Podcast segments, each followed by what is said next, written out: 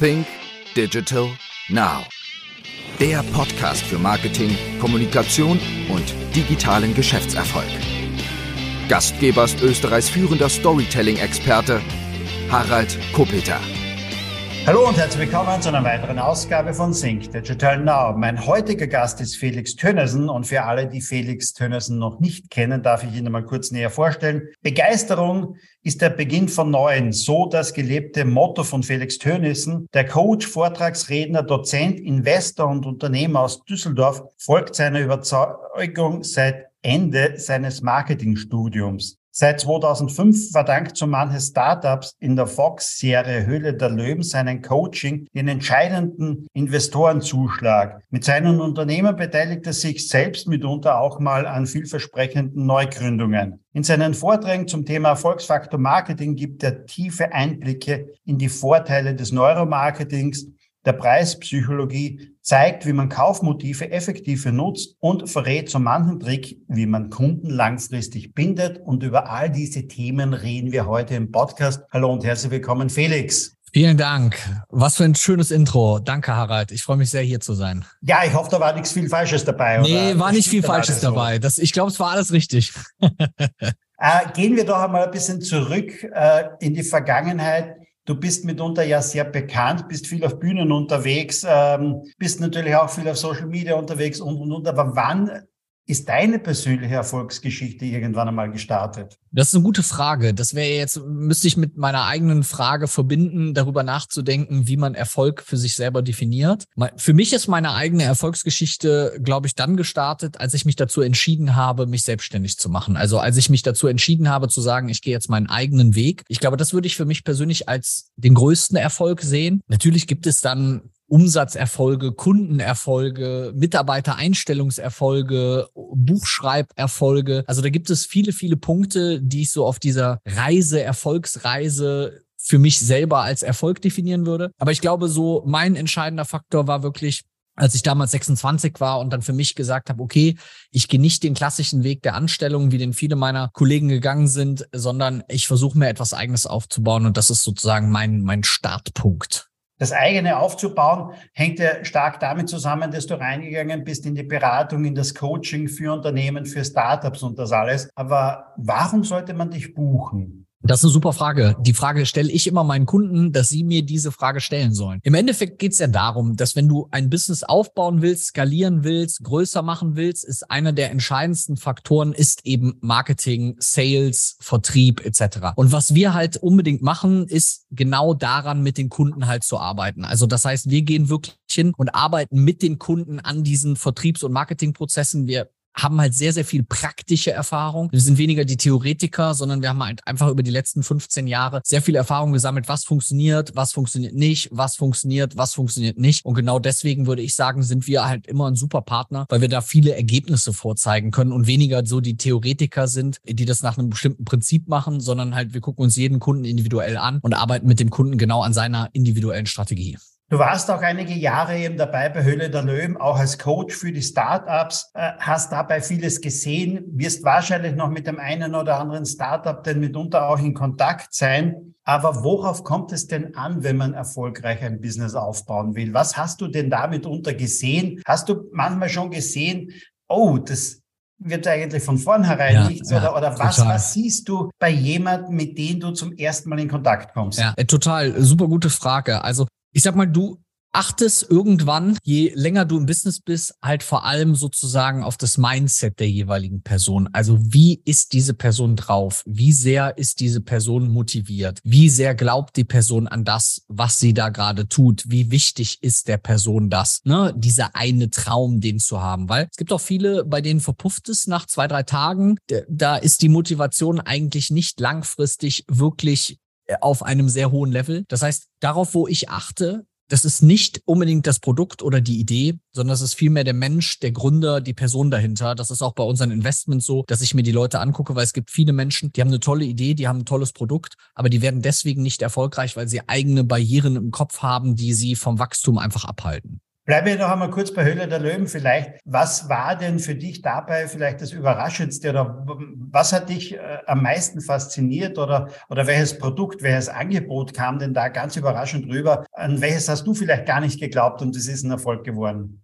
Also ich glaube, das, was ich äh, sehr, sehr spannend fand und was für mich äh, so ein totales Learning war, war zu sehen, mit welch unterschiedlicher Motivation die Leute in die Sendung gehen. Also es gab so den einen oder anderen, der total aufgeregt war, tagelang aufgeregt war und dann da in die Sendung gegangen ist und dann mit voller Energie da reingegangen ist und die Leute begeistert hat. Und es gab Leute, die waren schon fast so ein Stück weit abgestumpft. So nach dem Motto, wir waren schon in der Sendung, wir waren schon in der Sendung, wir waren schon in der Sendung. Und jetzt gehen wir halt einfach nochmal in die nächste Sendung. Das war für mich sehr, sehr spannend zu sehen, wie unterschiedlich so ein Format Format auch dann von den Teilnehmern wahrgenommen wurde. Wir hatten ja sehr unterschiedliche Teilnehmer von der Dame, die selbstgemachte Marmelade verkauft, über den 17-jährigen der eine Mathe-App entwickelt hat, bis zum äh, äh, äh, super Tech-Start-up mit einer total abgedrehten Plattform, wo eine KI hinter ist. Also es gab ein ganz unterschiedliches Level, aber das, was die Erfolgreichen vereint hat, war, dass die es geschafft haben, das Publikum und die Investoren wirklich zu begeistern, von sich, von dem Produkt eben dieses, diesen Elan rübergebracht haben, wie so ein Funke, der überspringt. Äh, das fand ich total spannend, wie das manchen gelungen ist. Und äh, die sind auch meistens nach hinten raus wesentlich erfolgreicher geworden.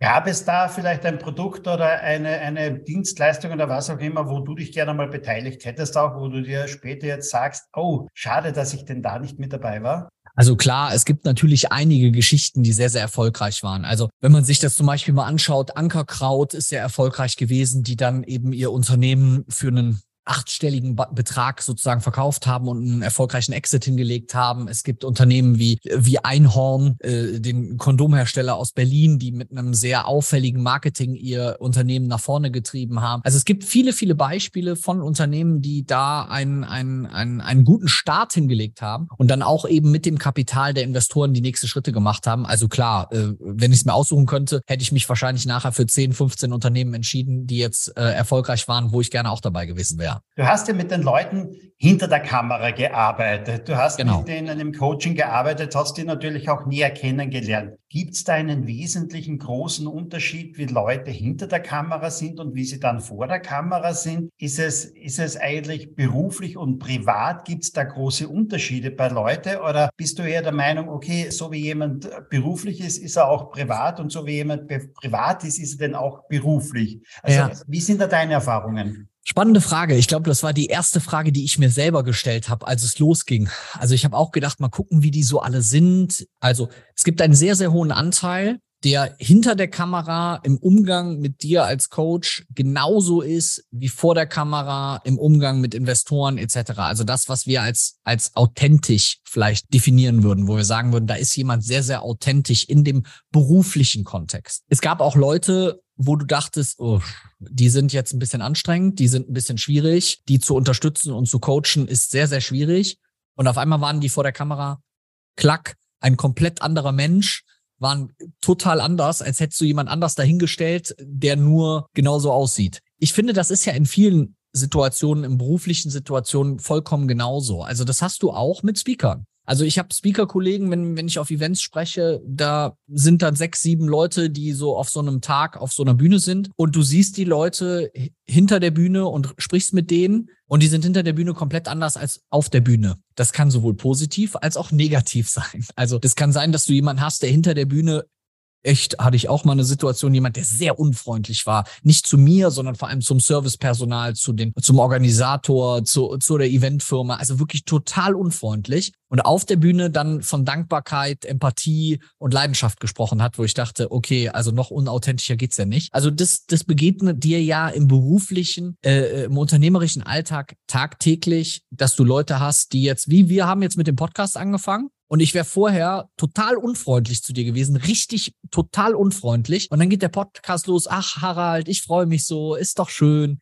Ich könnte das nicht auf Dauer. Das wäre mir halt einfach zu anstrengend.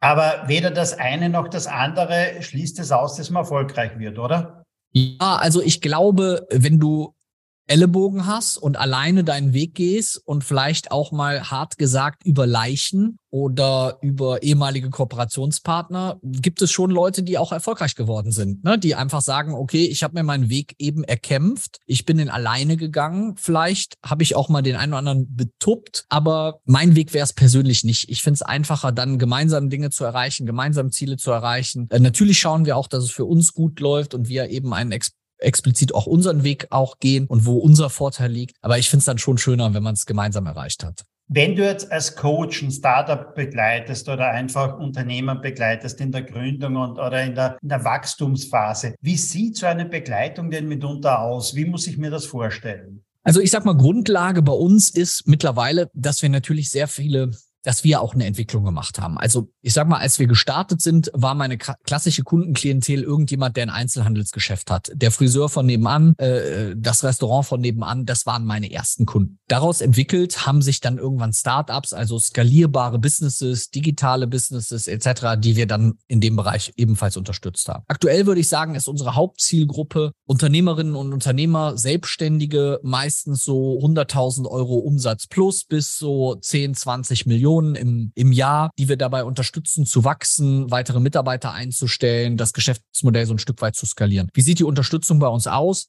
Hm, wir haben, wir sind im Prinzip relativ simpel aufgestellt. Also wir haben ein Hauptprodukt, das ist unsere Business Mastermind, ähm, die wir sehr erfolgreich haben, wo wir Unternehmerinnen und Unternehmer untereinander vernetzen, denen eine Plattform bieten, denen Support und Unterstützung von Felix, aber auch von anderen Experten geben. Ich finde, das ist immer ganz, ganz wichtig, weil Felix weiß natürlich auch nicht alles. Und dann gibt es, haben wir eine Psychologin, die die im Mindset coacht. Wir haben einen Vertriebstrainer, der coacht die im Bereich ähm, Vertrieb. Wir haben mich, der die Fragen sozusagen beantwortet. Und so begleiten wir die Leute Leute auf ihrer Reise, ich nenne das immer Reise, auf ihrer Unternehmerreise und liefern denen wie so eine Businessfamilie, die sie auf dieser Reise so ein Stück weit begleitet. Und das finde ich ist, ist halt eine Sache, die wirklich Spaß macht. Also wir trinken ein Bierchen zusammen, wir trinken ein Weinchen zusammen, äh, wenn man mag, natürlich auch einen Kaffee. Ähm, aber wir machen so eine gemeinsame Reise und das ist das, was, glaube ich, auch uns so ein bisschen auszeichnet, dass es nicht nur darum geht, gemeinsam Erfolge zu erzielen, also unternehmerische Erfolge, KPIs, Umsatz, Gewinn, wollen wir alles haben, aber dass es auch Spaß macht. Und das geht geht an, an der einen oder anderen Stelle auch dem einen oder anderen Unternehmer ja manchmal ein wenig verloren, dass du dir halt selber dieses Hamsterrad wieder aufbaust. Und wir versuchen halt wirklich mit Spaß, mit Engagement, mit Kreativität die Leute zu unterstützen, ihre Ziele zu erreichen. Jetzt kennst du natürlich sehr viele Unternehmer, Unternehmerinnen, die schon sehr erfolgreich sind. Aber du begegnest natürlich auch sehr vielen Leuten, wenn du auch auf Bühnen unterwegs bist. Die hast du vor Jahren dort getroffen. Die haben vor Jahren ja. mit dir gesprochen. Die haben dir vor Jahren von einer Idee mitunter erzählt. Und äh, dann triffst du sie wieder nach fünf Jahren oder nach zehn Jahren und sie haben sie noch immer nicht umgesetzt. Ja. Gibt es denn mitunter irgendwie vielleicht so ein Talent oder ein Gen oder so etwas, was den einen vielleicht vom anderen unterscheidet? Oder, oder ja. wie, wie, wie siehst du das? Ich glaube, es sind mehrere Gene wahrscheinlich. Es wäre jetzt schön zu sagen, es gibt so dieses eine Erfolgsgen, wir würden so eine Tablette nehmen und dann wäre es das Gen aktiviert und alles wäre einfach. Im Endeffekt ist es ich erkläre es mal simpel. Wie jemand würde sagen, ich möchte abnehmen. So, wenn du abnehmen wollen würdest, dann gibt es verschiedene Wege zum Erfolg.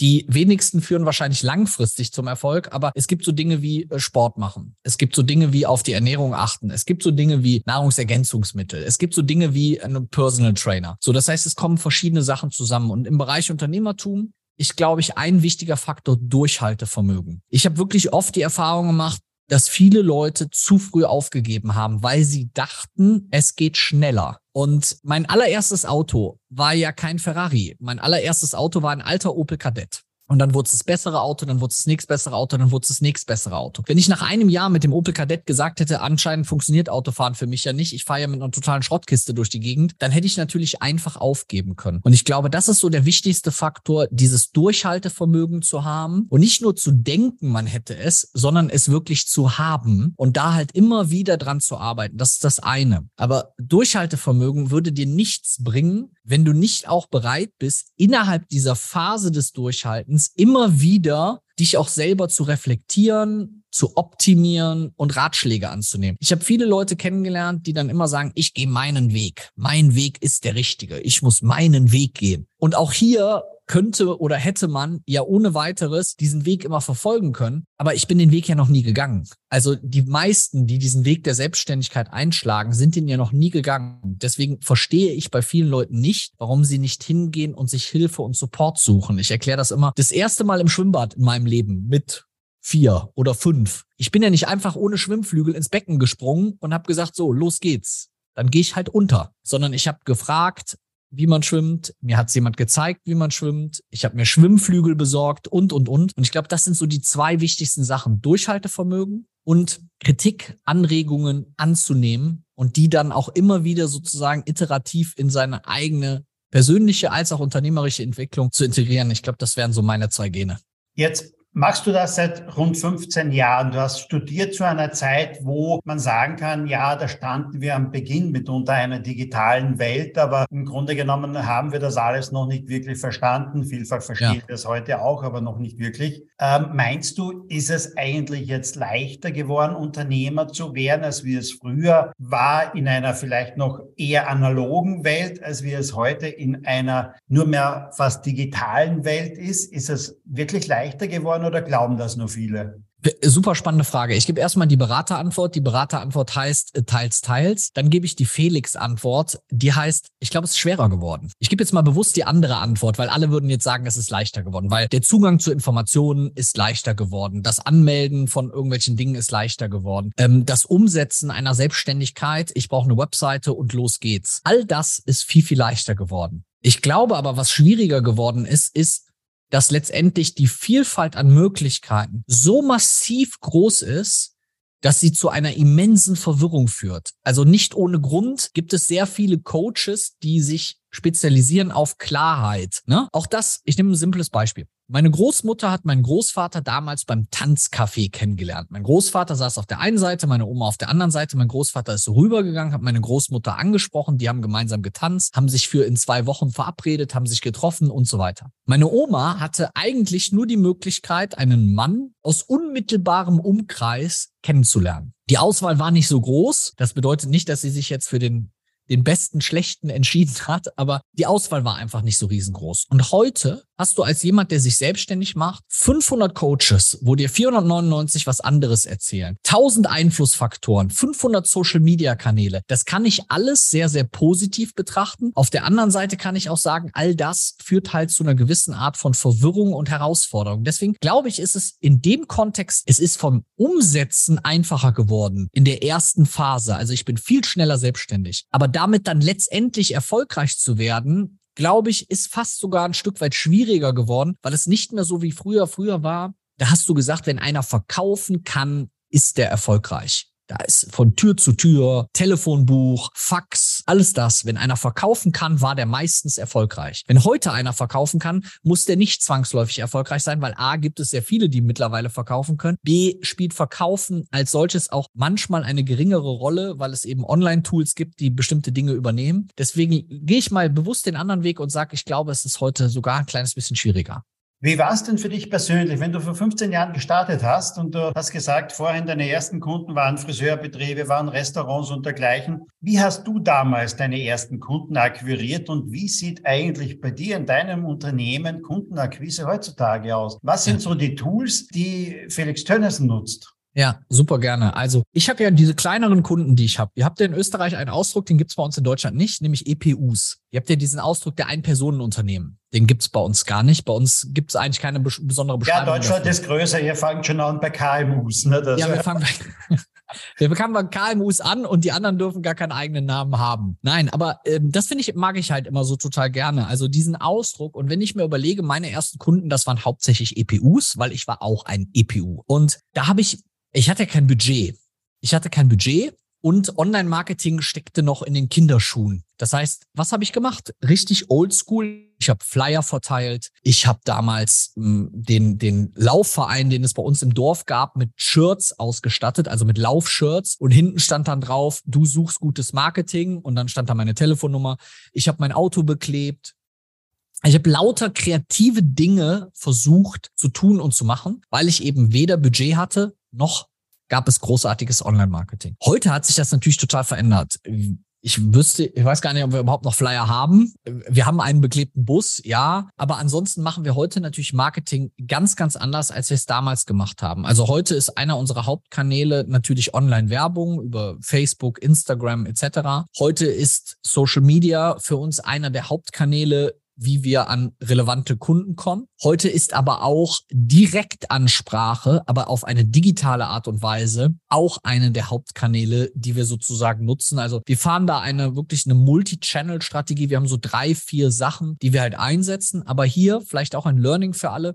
Es muss gar nicht immer so kompliziert sein. Viele Leute sind dann, und dann, was mache ich denn jetzt auf Instagram? Was mache ich denn auf TikTok? Was mache ich denn da und da und da? Ja, wir machen das alles aber ich habe halt auch ein riesiges Team, was dahinter steht und was das alles umsetzt. Wenn ich jetzt alleine bin oder zu zweit oder zu dritt, würde ich mich immer auf den direkten Weg fokussieren. Ich würde immer überlegen, wie kann ich direkt an einen Kunden kommen? Und manchmal bedeutet das eben auch hier, dass ich mein Handy nehme und irgendwo anrufe und jemanden kontaktiere oder vielleicht ein besonderes Schreiben dorthin schicke. Also ich glaube, Oldschool-Vertrieb funktioniert heute auch noch, aber viele haben da keine Lust drauf, weil es natürlich mehr Spaß macht, einen Instagram-Beitrag zu gestalten, als irgendwo anzurufen. Ne? Und deswegen, das hat sich so ein bisschen mit der Zeit verändert.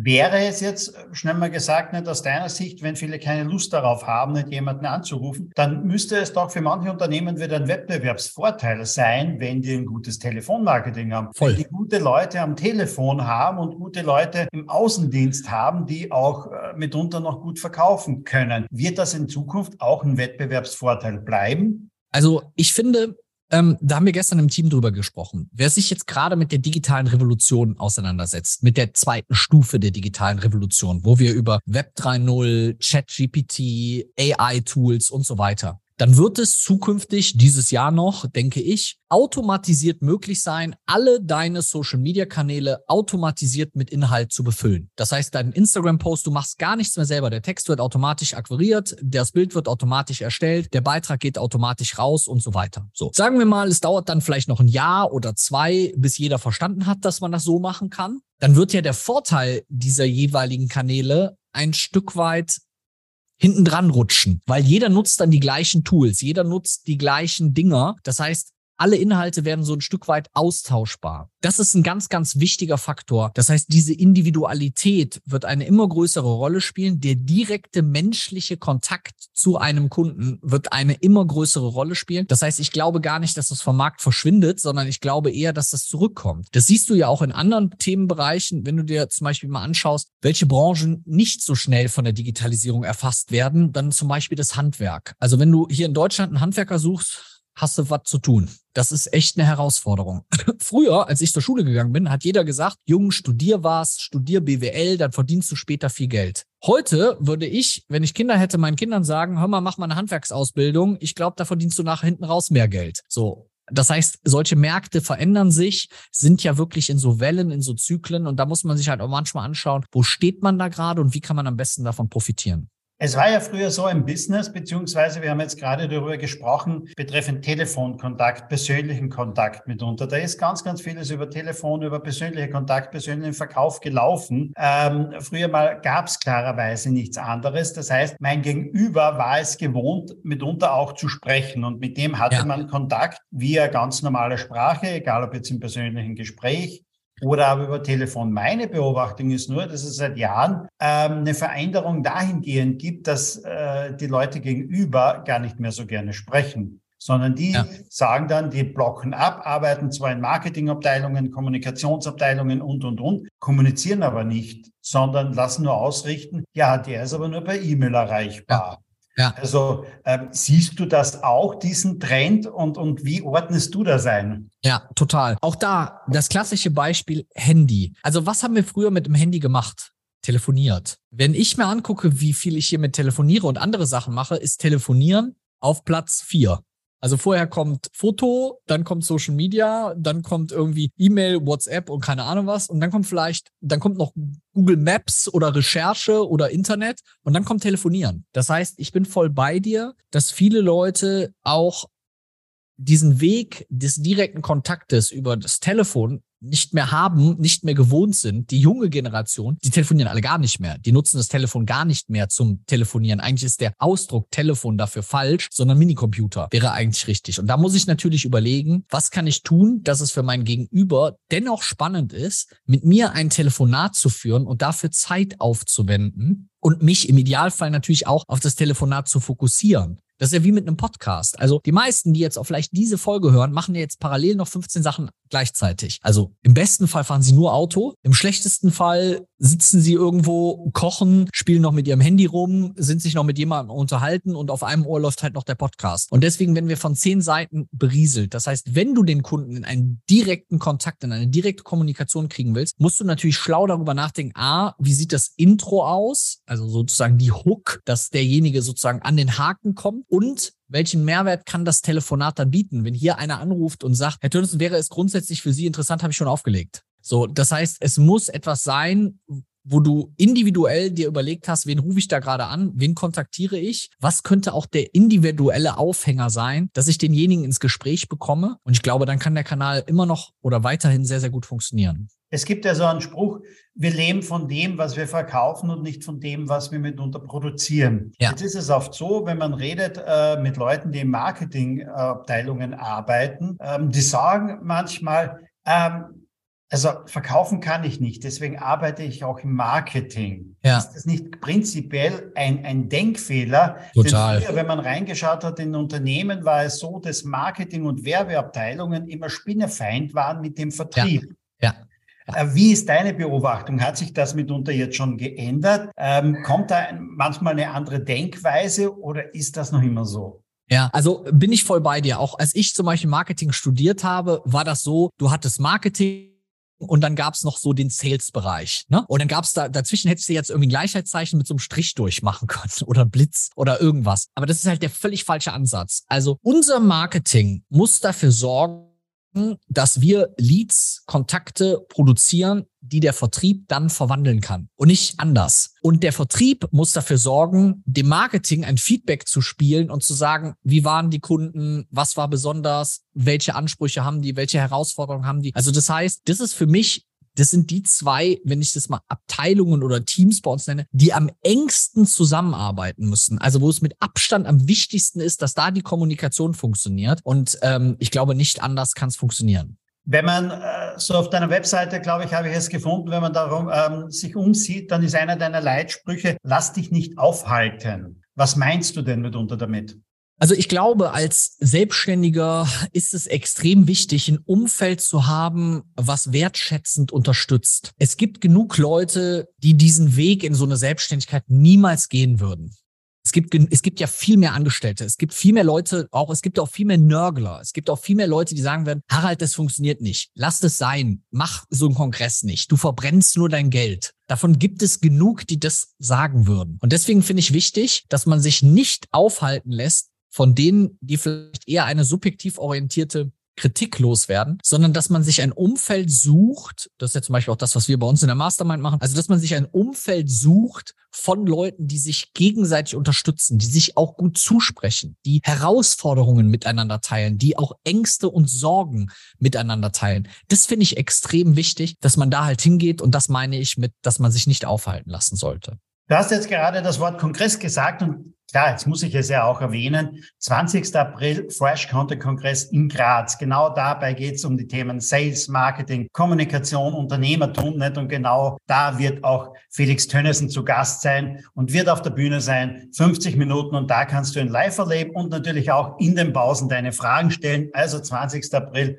Fresh Content Kongress in Graz. Äh, Felix, du hast das vorher schon gesagt es gibt da draußen Hunderte, es gibt da draußen Tausende Coaches mittlerweile. Wenn du auf YouTube gehst und dir irgendein Video ansiehst, ne, dann kommen vorher fünf Sekunden und äh, dann kannst du es ja wegklicken. Irgendwelche Coaches, die dir erklären, wie du in ein, zwei oder drei Monaten richtig reich wirst. Ähm, ich glaube, es war letzte Woche bei Jan Böhmermann, wo er ja. die ganze Szene äh, mir auf die Schaufel genommen hat, auch sehr, sehr deutlich mitunter. Ähm, wenn jetzt da draußen jemand ist, der, sage mal, ein bisschen auf der Suche ist nach einem Coach, der auch diese und jene Angebote schon gesehen hat, Was würdest du denen raten? Worauf sollten sie achten, wenn man ein Angebot bekommt von einem Coach oder wenn man sich dafür interessiert, okay, ich brauche vielleicht, um weiter wachsen zu können, ich brauche frische Ideen für mein Unternehmen. Worauf sollte ich achten, wenn ich mich am Markt so einmal umsehe? Ja, sehr gute Frage, weil ich glaube, das ist ein Problem oder ein Struggle, den sehr viele haben. Das Angebot ist halt super groß. Du hast 500.000 Autohäuser und du weißt eigentlich nicht, in welches Autohaus du gehen kannst oder also das heißt, das wäre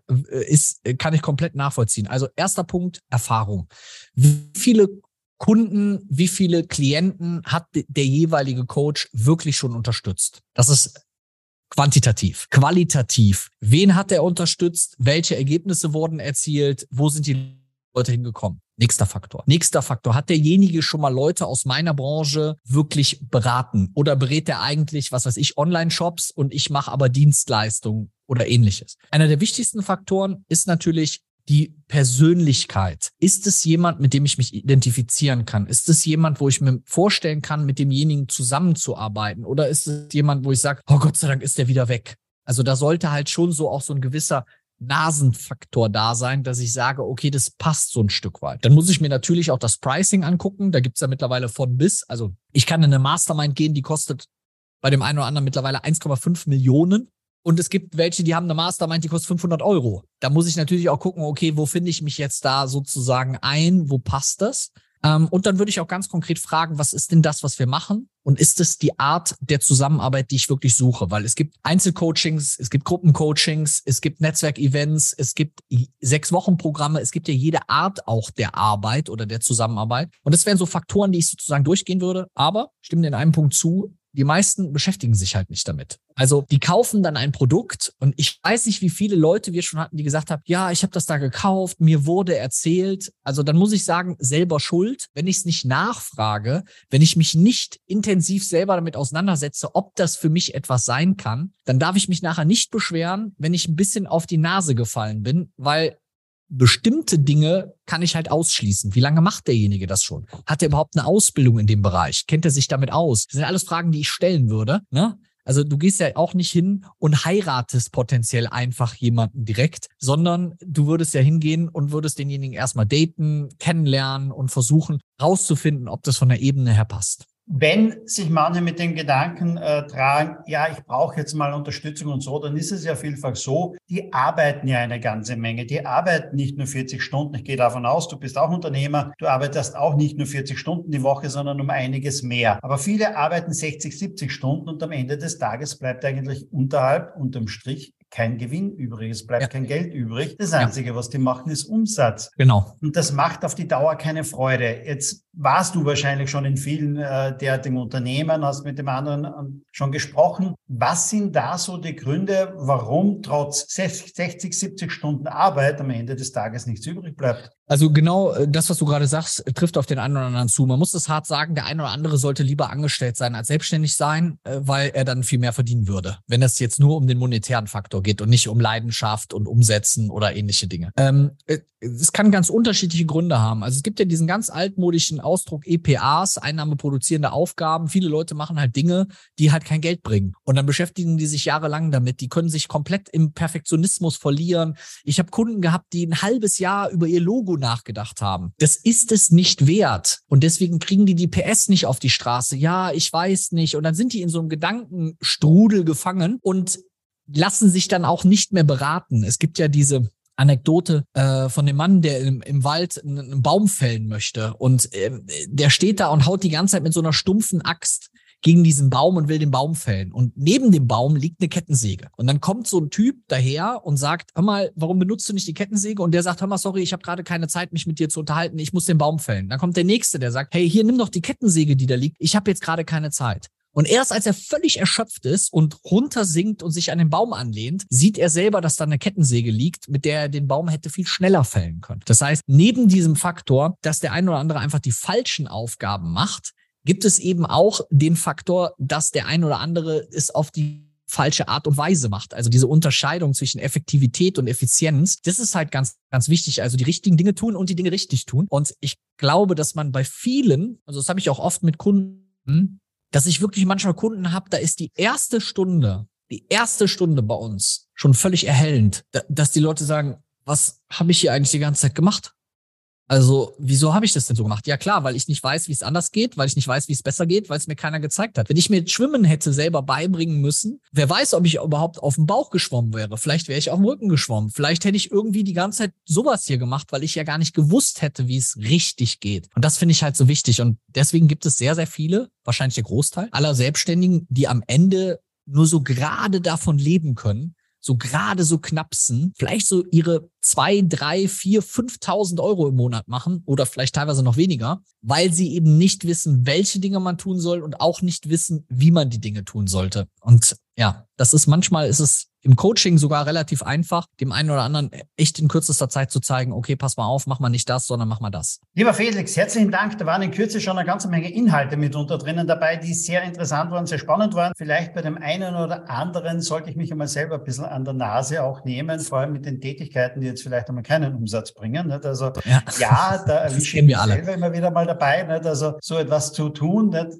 Ist nur menschlich, aber manchmal sollte man auch wieder mal etwas auf seine Not-to-Do-Liste schreiben, wie ja. ich es so gerne nenne, um Sehr einfach gut. mal das wieder beiseite zu legen. Ja, jeder, der Felix live sehen möchte und persönlich kennenlernen möchte, hat die Gelegenheit am 20. April beim Fresh Content Kongress in Graz. Äh, in den Show Notes findest du einfach äh, drinnen den Link zum Fresh Content Kongress oder aber du gibst es einfach einmal auf Google ein.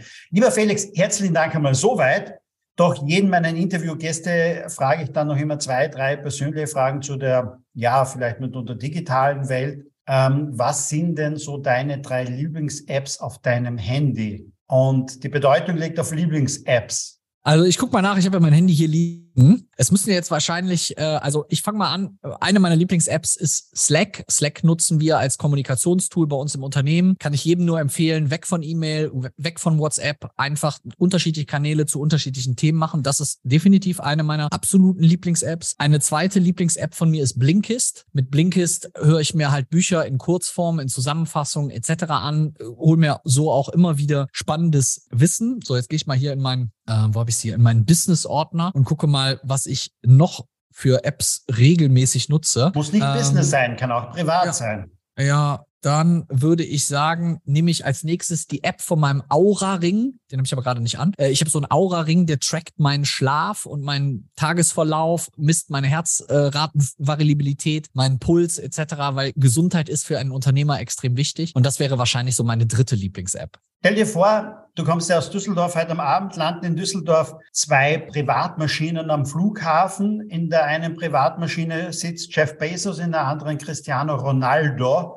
Beide wollen mit Felix Tönnissen zu Abendessen gehen, weil sie von dir schon gehört haben. Wen würdest du zusagen? Ich glaube, jeder, der jetzt äh, Cristiano Ronaldo sagt, dem würde ich unternehmerisches Talent absprechen. Also ich würde definitiv äh, Jeff Bezos wählen, nicht weil Cristiano Ronaldo nicht super erfolgreich ist und super viele Ko Kontakte hat etc. Aber wenn es mir um das Unternehmerische geht, würde ich Jeff Bezos nehmen. Ich würde es aber wahrscheinlich so machen, dass ich zu Cristiano Ronaldo gehe und sage, hör mal, Cristiano, ich bin heute Abend mit Jeff Bezos verabredet, möchtest du nicht dazukommen? Das wäre auf jeden Fall eine, eine tolle Antwort auch, ne? beziehungsweise wäre interessant, würde er denn das machen? Ähm, du hast selber, glaube ich, acht Bücher geschrieben, wenn ich das richtig gesehen habe. Wie konsumierst du eigentlich selber Bücher? Ist es die klassische Form des Buches? Ist es Kindle oder ist es eher das Hörbuch? Also ich habe ja gerade gesagt, auf der einen Seite höre ich halt manchmal diese Kurzzusammenfassungen bei Blinkist und das eine oder andere lese ich auch wirklich gern. Ich höre relativ wenig komplette Audiobooks ähm, dann nehme ich mir lieber die Zeit, wirklich in Ruhe zu lesen und mich auf das Lesen zu fokussieren. Also ich bin ja auch mittlerweile über 40. Ich, ich mag es gern, ein Buch auch einfach in der Hand zu halten. Ne? Blätter, Haptik, also das mag ich sehr, sehr gerne. Ich habe irgendwann, hatte ich auch ein Kindle, den habe ich irgendwo im Hotel liegen gelassen. Seitdem bin ich wieder oldschool sozusagen im Buch. Aber mich muss auch ein Buch wirklich catchen, dass es für mich eine Relevanz hat, es zu lesen, weil ich schreibe ja selber Bücher, wenn der Autor angefangen hat zu schreiben und ehe das Buch rausgekommen ist, vergeht mindestens, mindestens Dreivierteljahr. Das heißt, je nachdem, welches Thema es ist, muss man auch das Buch hinterfragen, wie aktuell es noch ist. Wenn ich jetzt also ein Buch über KI-Tools heute anfange zu schreiben und es kommt Ende des Jahres raus, muss ich die ganze Zeit darauf achten, wie aktuell es noch ist. Muss also im Prinzip alle zwei Monate eine neue Auflage raushauen. Bei Mindset und Persönlichkeitsthemen sieht es wieder ein bisschen anders aus, aber darum ist für mich die Aktualität der Bücher halt auch extrem wichtig. Lieber Felix, herzlichen Dank für deine Zeit. Sehr gerne. War ein tolles Gespräch. Wir sehen uns am 20. April beim Fresh Content Kongress dann live. Ich freue mich schon riesig drauf. Bis dann. Ich freue mich auch, Harald. Das wird großartig. Das, liebe Zuhörer, war eine weitere Ausgabe mit Felix Tönnersen. Wir hören uns wieder demnächst mit einer weiteren Ausgabe von Sync Digital Now und mit Sicherheit auch wieder mit einem sehr, sehr spannenden Interviewgast. Bis dann.